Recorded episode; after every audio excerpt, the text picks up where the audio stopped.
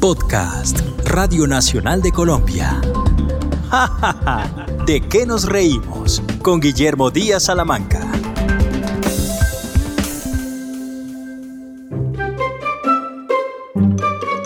Bienvenidos a Jajaja, ja, ja, ¿de qué nos reímos?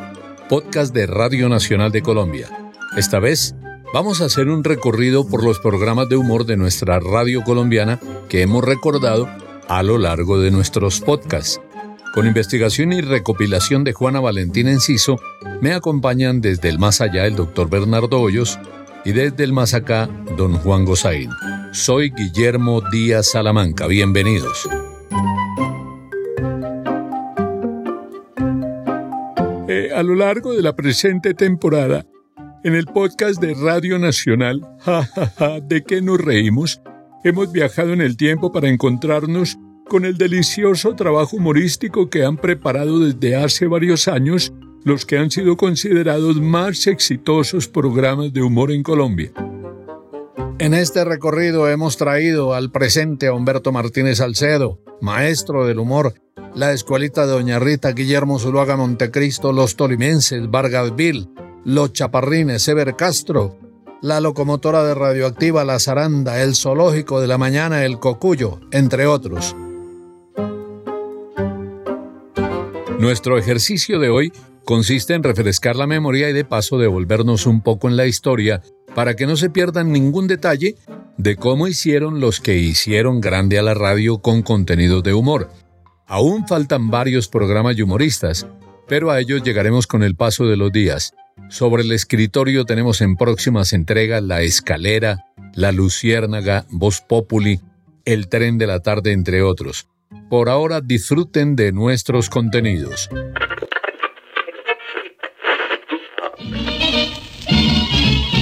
El Pereque. Serapio, usted es el maestro Serapio, ¿verdad? Sórdenes, momento, no estamos hablando del aguardiente, porque esto no se llama aguardiente, sino se llama alcohol impotable, lo que nos están dando a jartar, ¿no? Por eso yo sigo siempre con mi amarga. Ah, eh, con el, con el águila arrodillada. Con el águila arrodillada y los demás daños esos que le introducen a uno para poderse alimentar diaria y nochemente, ¿no, mi doctor? Pero usted ya, maestro, probó el aguardiente? Fue el aguardiente, no le digo que es alcohol, ese que le ponen uno las llagas cuando está así como medio machucado. Humberto Martínez Salcedo es considerado pionero del humor político en la radio nuestra, no solamente por las cosas geniales que hacía desde sus programas, sino por lo controversial que llegó a resultar para algunos gobernantes. Sus programas El Pereque, La Tapa, El Corcho, La Cantaleta y El Duende, entre otros. No se puede olvidar que fue Campitos con don Próspero Vaquero y su familia presidencial el precursor de los radioperiódicos con contenido de humor.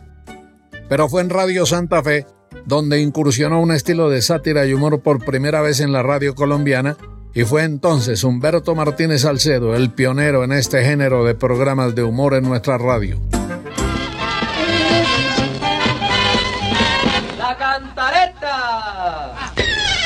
Radio periódico humorístico preparado para convertir los disparos en sonrisas y los muertos en muertos de la risa. Se transmite de lunes a viernes entre las 10 y 5 y las y 35. Por intermedio de las ondas internacionales de Radio Santa Fe. 1070 kilociclos onda larga y 4965 onda corta. La cantareta. Del programa La Cantaleta podemos decir que fue emitido por emisora suramericana inicialmente y en él participaban Humberto Martínez Salcedo, Antonio Ramírez, Ricardo Arbeláez y Hernando Latorre, el popular Chato. El Chato Latorre. En 1962 Humberto pasa a la Radio Santa Fe y allí comienza El Pereque. El Pereque fue uno de los programas más escuchados de la época. En su presentación decía El Pereque, para que vivamos más, nos cueste menos, no molestemos y hagamos paz. El Pereque se emitía en horas del mediodía y se retransmitía en las noches del lunes a sábado. Ya para 1967, Martínez Salcedo estaba en el programa La Tapa y por 1973 en El Corcho, programas que fueron emitidos por el Circuito Todelar, Radio Santa Fe y RCN Radio, entre otros. Humberto Martínez Salcedo igualmente anduvo en alguna parte de su vida trabajando en Radio Nacional. pero su real comienzo al parecer fue en Radio Juventud, donde hacía el programa El Duende, y es allí donde hace una imitación del entonces presidente Guillermo León Valencia, que le valió una sanción. Está claro que los presidentes no están para chistes.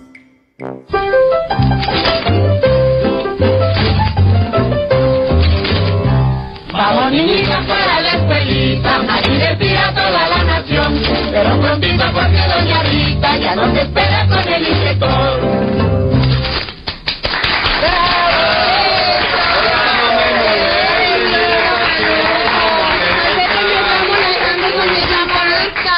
¡Silencio! ¡Silencio, niñito! ¡Silencio, niños!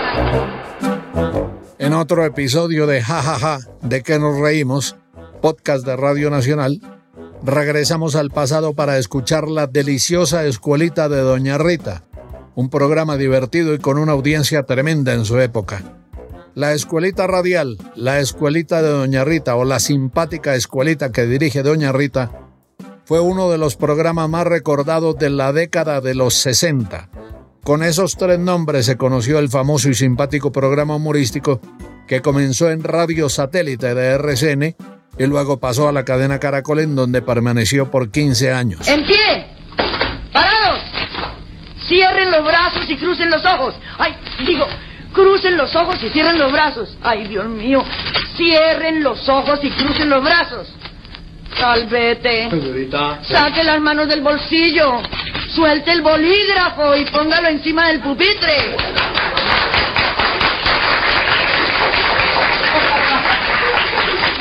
Pepa, Mande, señorita. abotones el suéter, que se le ven las malas costumbres que tiene de no presentarse bien. Se ve linda. Mande. Bájese la falda un poquito más. Que llegue el inspector y se pone bravo al ver su mala educación.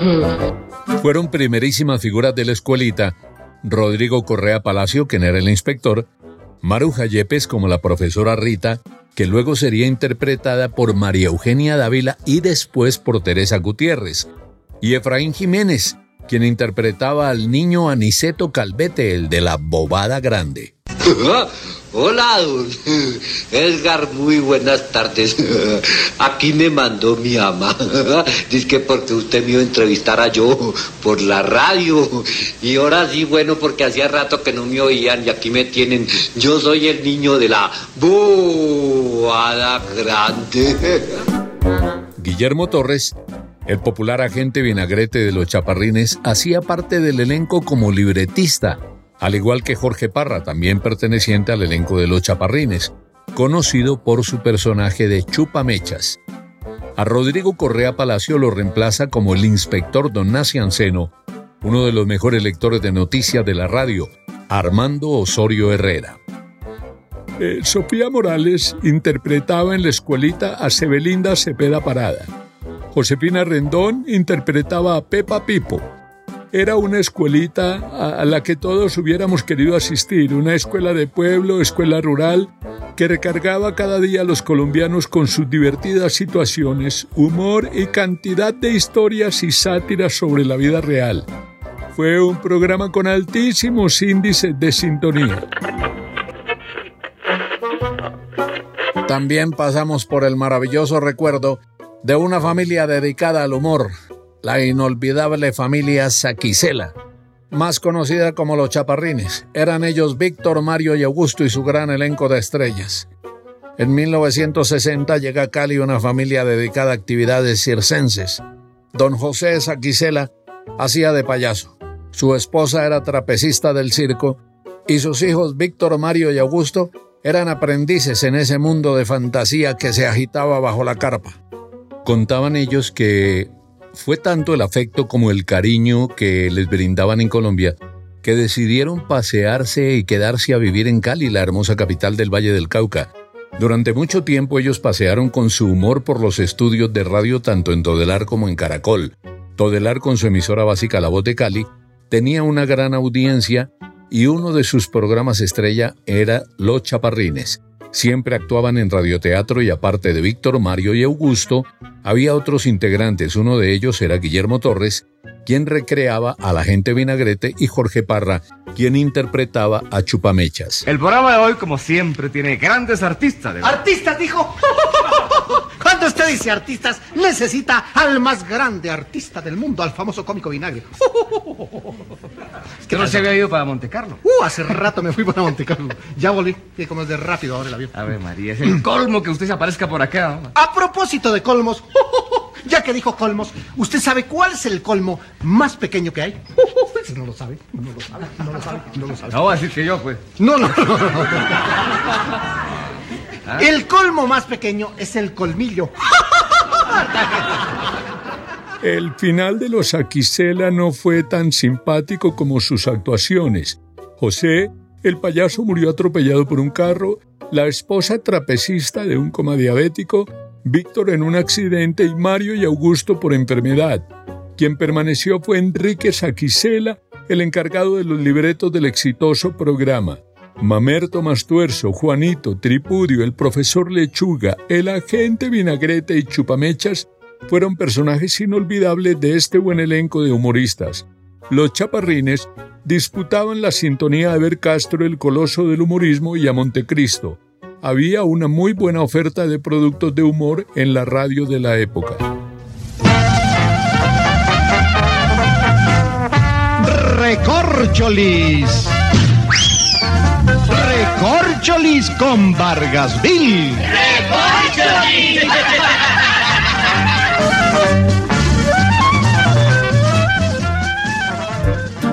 Nos adentramos en el humor de la radio antioqueña y encontramos a Crisanto Vargas, un humorista nacido en Santuario, el pueblo del que siempre dijo ser Guillermo Zuluaga Montecristo. Muy joven, Vargasville participa en un concurso de trova y gana el premio como revelación. Ese sería el comienzo de su exitosa carrera como humorista. Por 1981, Vargasville participa en el Festival Nacional de Mentirosos en Medellín. Gana el concurso y es declarado Rey Nacional de los Mentirosos, título que ratifica en 1983, cuando vuelve a ganar y otra vez es el Rey Nacional de los Mentirosos. Pero Crisanto estaba para muchas cosas y un directivo de la voz de Antioquia se da cuenta de su talento y le propone hacer en una de las emisoras de Caracol un programa y se llamará El Manicomio de Vargasville. Del elenco hacen parte David Alberto Henao Jeringa, Luz Amparo Álvarez, El Ciego Duque, Óscar Monsalve Risa Loca y John Jairo Pérez, entre otros. ¿Buscando trabajo o qué? Eh, sí, estamos, pues, patrón, buscando trabajo. ¿De qué? ¿Qué? ¿Pero qué buscan o No, qué? pa- patrón, no le a lo que sea. Lo que necesitamos saber es, es en qué horario se trabaja aquí. Pues sencillo, aquí empezamos desde las 8 hasta la 1. ¿De 8 a 1? Y de una y media a 7 de la noche. Oigan, a oigan, a ¿Cómo este esclavo, esclavitista, ¿Cómo hombre. No, no, va. ¿Cómo No, patrón, va. Nosotros somos expertos, pero eso sí, va, le propongo. va. Le trabajamos entrando a las 10. Ah, no, no. Hasta las 12 con descansito, pues, para el almuerzo, Y por la tarde, no, por la tarde no. Para el año 1996, Vargasville es contratado por RCN Radio para dirigir el programa La Zaranda. Ya con sus programas consolidados, Vargasville crea personajes como el padre Tito, un curita que hizo poner de rodillas en su confesionario a más de un personaje de la vida nacional. Otra creación suya fue Pategurre, un mecánico, también Loco Loco, Graceliano, Lulito.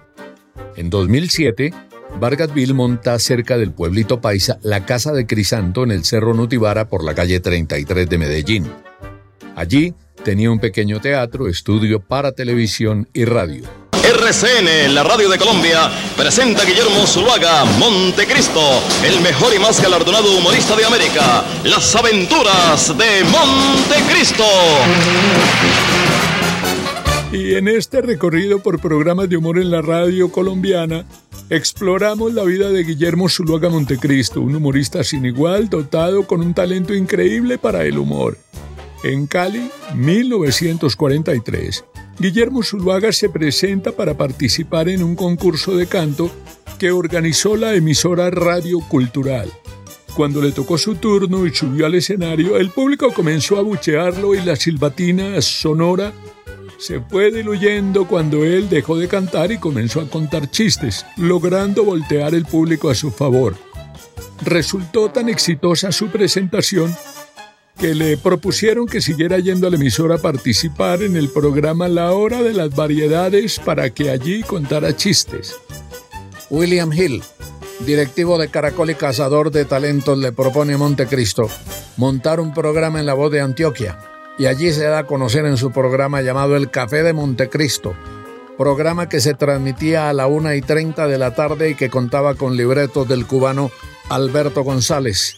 Después se va para Todelar, donde dura un año y luego pasa a RCN Radio, en donde permanece por 15 años con su famoso programa Las Aventuras de Montecristo. Monte, Monte, ven. Vení, vení, te llegó otra carta para el matrimonio. A ver, yo la leo. A ver, verdad que yo no sé leer, hombre, lee la voz. Dice, señor Montecristo Santuario Zuluaga, Medellín, Colombia. ¿Qué eso dice? Sí, es que Monte, dice así, eh, muy querido mono. Después de saludarte, paso a darte una pequeña muestra de mi hondo cariño, ya que como estamos en el siglo XX, tenemos nosotras, las pobres, que declararnos a los hombres. O sea que ya vemos a los pájaros tirarle a las escopetas. Con su voz, talento e imaginación, Montecristo recrea personajes como Montecristico, que era el niño que siempre metía la pata, se metía en las conversaciones de los demás, hacía quedar mal a cualquiera y metiendo la cucharada cuando no debía. Por ejemplo, en la escuela está el niño que llega llorando donde la maestra, señorita, ese niño me golpeó un ojo y me puso un ojo colombiano. Me pegó a la traición, ese niño me golpeó. Dice la maestra, por Dios, cómo le volvió la cara. ¿Qué va a decir su mamá? Formen los niños del colegio. ¿Usted es capaz de identificar al que lo golpeó? Sí, señorita, yo tengo la oreja de él en el bolsillo. Montecriñato era el supuesto primo de Montecristo y era el tartamudo de la familia. Montecrispucho vivía en otro mundo por sus adicciones, particularmente a la marihuana. Montecristo hacía una especial interpretación de este personaje. Montoño era el personaje del pueblo. Con cinturón de cabulla amarraba sus pantalones, camisa con la barriga por fuera y diciendo bobadas. Montecristote era amanerado, muy afeminado y coqueteaba con los hombres según la creación de Montecristo. Mi mono, te diré que desde que te oí por primera vez no hago más que pensar en ti. Y desde que te vi sueño contigo, desayuno contigo, almuerzo contigo, como contigo y me acuesto con mi mamá. Y Montecristeso, quien era el malo de la familia, de muy malas mañas, lo que se conoce en el bajo mundo como un malandro. Ese es el elenco de Montecristo. En el elenco de él también estaban Españita, Justiniano, Quintiliano, Zacarías Melo Moreno, La Paquita y Pochochita. El nombre de Montecristo nace del empresario Miguel Ruiz, muy amigo de Guillermo Zuluaga, quien alguna vez notó que Montecristo siempre llegaba con un saco verde y lo llamó Conde de Montecristo, al asociar su estrapalaria figura con la del personaje de Alejandro Dumas.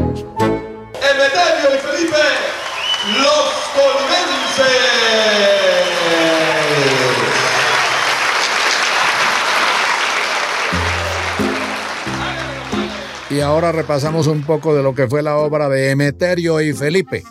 Los tolimenses, Jorge Ramírez y Lizardo Díaz, llegaron a conformar la más exitosa pareja del humor en la radio colombiana. Dotados con un extraordinario talento tanto para la interpretación musical como para el humor, ellos llevaron nuestra cultura musical por varios países y fueron sin duda una de las parejas más divertidas del humor colombiano.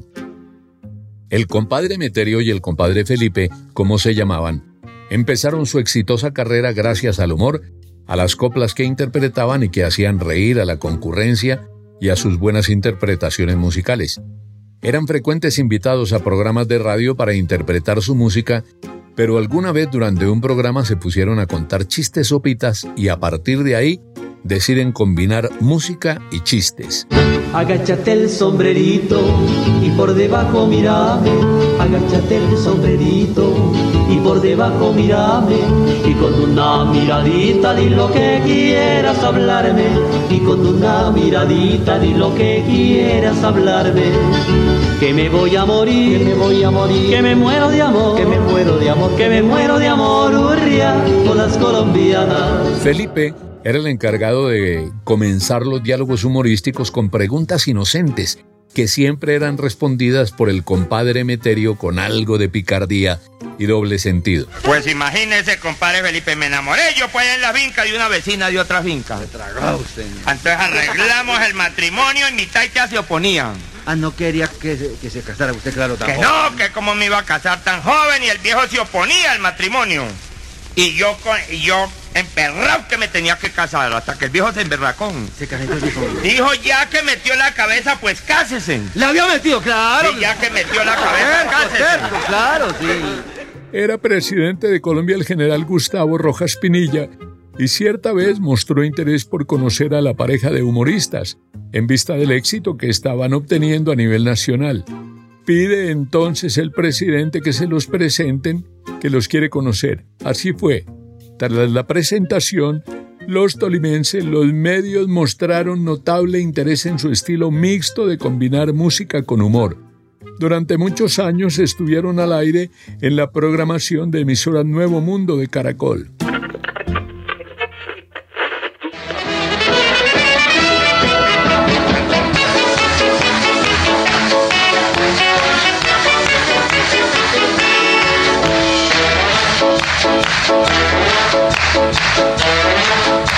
Prepárense a reír, prepárense a gozar, porque ver Castro ya está listo para actuar, trayendo canciones, gracia y buen humor, brindando alegría a todo vapor, tratando de ofrecerles siempre lo mejor, poniendo en el trabajo todo el eco. El recorrido por los programas de humor nos hace detenernos en la obra de Ever Castro, un uruguayo que se enamoró de Colombia y decidió hacer gran parte de su carrera, muy exitosa por cierto, en nuestro país. Ever Castro, en vida profesional fue actor, guionista, libretista, humorista. Comenzó su vida de comediante en Chile, donde permanece por algún tiempo y luego se marcha al Perú. No se adapta al estilo de vida allí y luego de un par de años se va al Ecuador con su esposa e hijos. En Ecuador dura muy poco y viene a Colombia. Según nuestra investigación, Ever Castro comienza su trabajo como humorista en Medellín, en donde lo escucha y lo ve en vivo Jorge Antonio Vega, uno de los más grandes y reconocidos profesionales de la radio en nuestro país. Y Jorge Antonio logra traer a Ever Castro para Bogotá. Lo integra a la programación de emisora Nuevo Mundo, como se llamaba la estación básica de Caracol en aquella época, y durante varios años Ever Castro hace las delicias del público con su humor, con su creatividad y con sus ocurrencias. Dentro de sus personajes y maquinarios destacan Peraloca, quien da origen a la recordada frase Al pobre Peraloca se le dijo, se le advirtió, se le recomendó, no quiso hacer caso, se pasó la recomendación por la faja. Peraloca tenía una sutil y fingida inocencia. Otro de sus personajes era Don Prudencio, o el particular matrimonio entre García y Pirula, quien siempre repetía que a su lado tenía a un mal marido, y Contardo, quien era un personaje popular por su torpeza. Fíjese que venía pensando en la problemática nacional y al mismo tiempo en la forma ecuménica y equilibrada de darle una solución racional cuya incidencia gravitara favorablemente con implicancias subjetivas sobre la vida misma. Contardo, ¿cómo puede usted decir tantas brutalidades en un solo día? ¿Será que me levanto temprano? El humor de Ever Castro era apto para todo público y sus audiciones que se hacían desde el radioteatro de la calle 19 con carrera octava de Bogotá, siempre contaban con numerosa asistencia de público. El programa de Ever Castro también se transmitió por RCN, emisora Nueva Granada.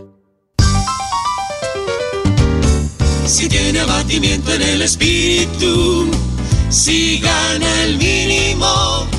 Presenta hipertensión y a toda hora está bravísimo. Si ya el desasosiego se le ha vuelto un caso clínico. Llegó el antídoto. La zaranda, humor nuestro de cada día. Informa, critica, divierte y entretiene. Es la zaranda. De RCN. De RCN.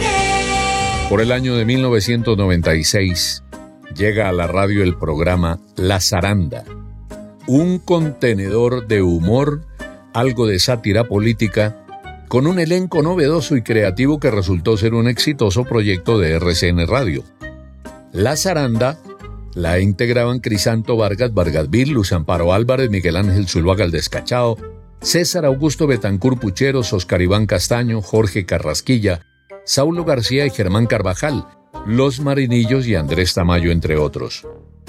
La zaranda contó por breve tiempo con Tola y Maruja también dentro de su elenco. Había notable influencia paisa en su estilo, ya que varios de sus integrantes eran antioqueños, por eso en los contenidos no podían faltar las trovas, las parodias y las notables imitaciones de Luz Amparo, quien tenía al aire un gran repertorio de imitaciones de artistas, cantantes, políticas, periodistas y presentadoras de la televisión. La senadora Piedad Córdoba se encuentra actualmente en Sudáfrica, es donde va a disertar sobre el tema de la participación de la mujer. Senadora Piedad Córdoba, buenas tardes y cuéntenos cómo le va.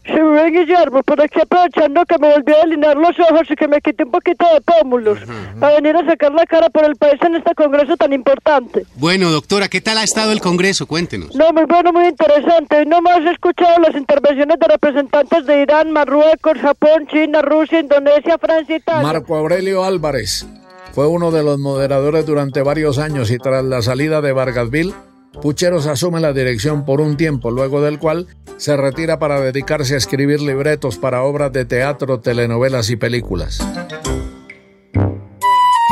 Nos dimos una pasada por la radio juvenil y encontramos productos fantásticos con altos contenidos de humor como el zoológico de 88.9 y la locomotora de radioactiva. Nos detenemos un poco en el primero para contar que Caracol necesitaba competir contra el fenómeno generado por el zoológico de 88.9, la superestación, y deciden entonces darle vida a un proyecto que resulta exitoso, la locomotora de radioactiva. Listos, ya están listos, prepárense ya para reír. La locomotora te ayuda al día a recibir. Traen noticias, información, alegría y buen humor. La locomotora.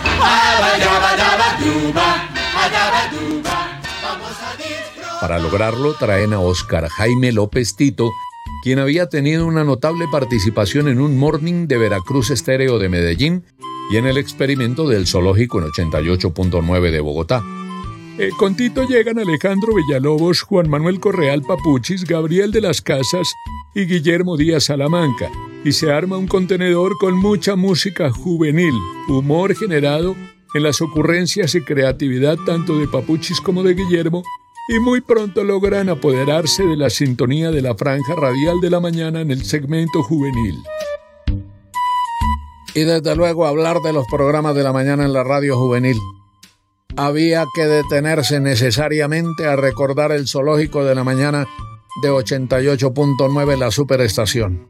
Fernando Pava, el responsable de esta emisora, decide darle un vuelco a su programación de la mañana y trae de Medellín a Oscar Jaime López Tito, con quien comienza a darle vida a un proyecto que resultó sumamente exitoso, el Zoológico de la Mañana. Este programa fue el preferido de los jóvenes bogotanos durante por lo menos 10 años. 5 y 30 de la mañana te tienes que levantar.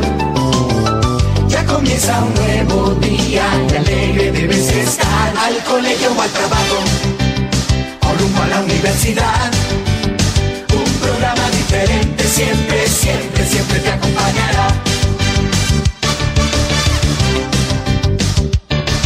El zoológico de la mañana lo vas a disfrutar. Lo vas a disfrutar.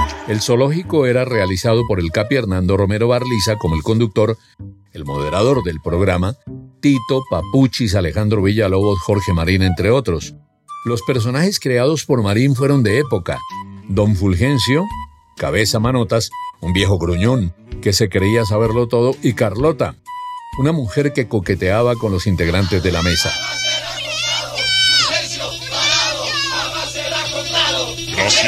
Gracias, gracias bogotanos. Gracias, ahí estaré, en la alcaldía, porque yo les prometo que esta ciudad saldrá adelante con Fulgencio Cabeza, Manota Cepeda y Silva en la cabeza. ¿Y saben por qué? Porque yo soy el hombre típico Fulgencio y Carlota eran primerísimas figuras del zoológico y allí se combinaban historias juveniles, farándula, entretenimiento, música, mucha música y los lugares donde era la rumba juvenil. Se hablaba de lo que estaba de moda, de las niñas lindas de la época, de eventos estudiantiles, en fin, se pasaba bueno. Y para terminar por esta vez con nuestro recorrido por los podcasts que hemos venido presentando relacionados con el humor en la radio colombiana, vamos con el Cocuyo, programa original de RCN Radio, en el que destacaron varias figuras y nuevos talentos que hicieron las delicias de los oyentes a partir del año 2006. El cocuyo, el cocuyo, a cada quien se le da lo suyo. El cocuyo, el cocuyo, a cada quien se le da lo suyo. El cocuyo.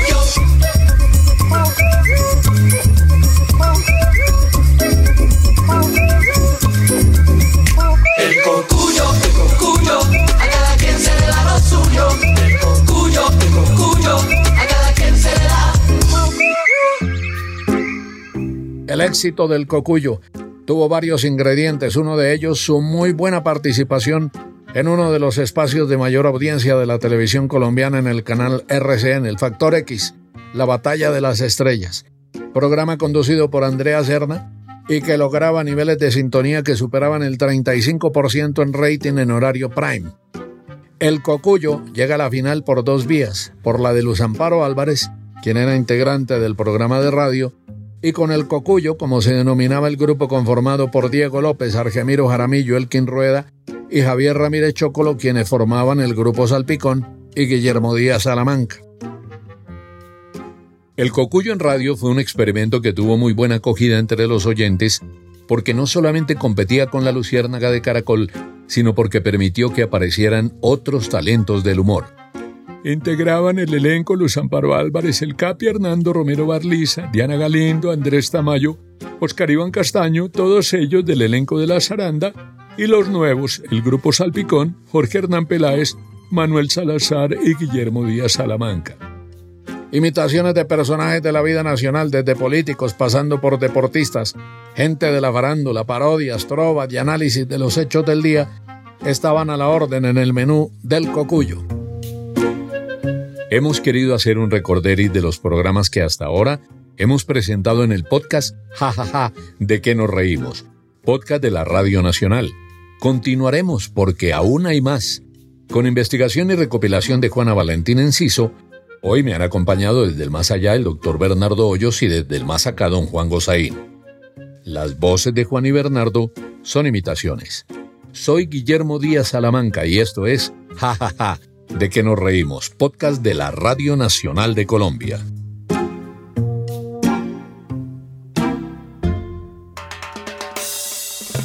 Este fue un podcast de Radio Nacional de Colombia.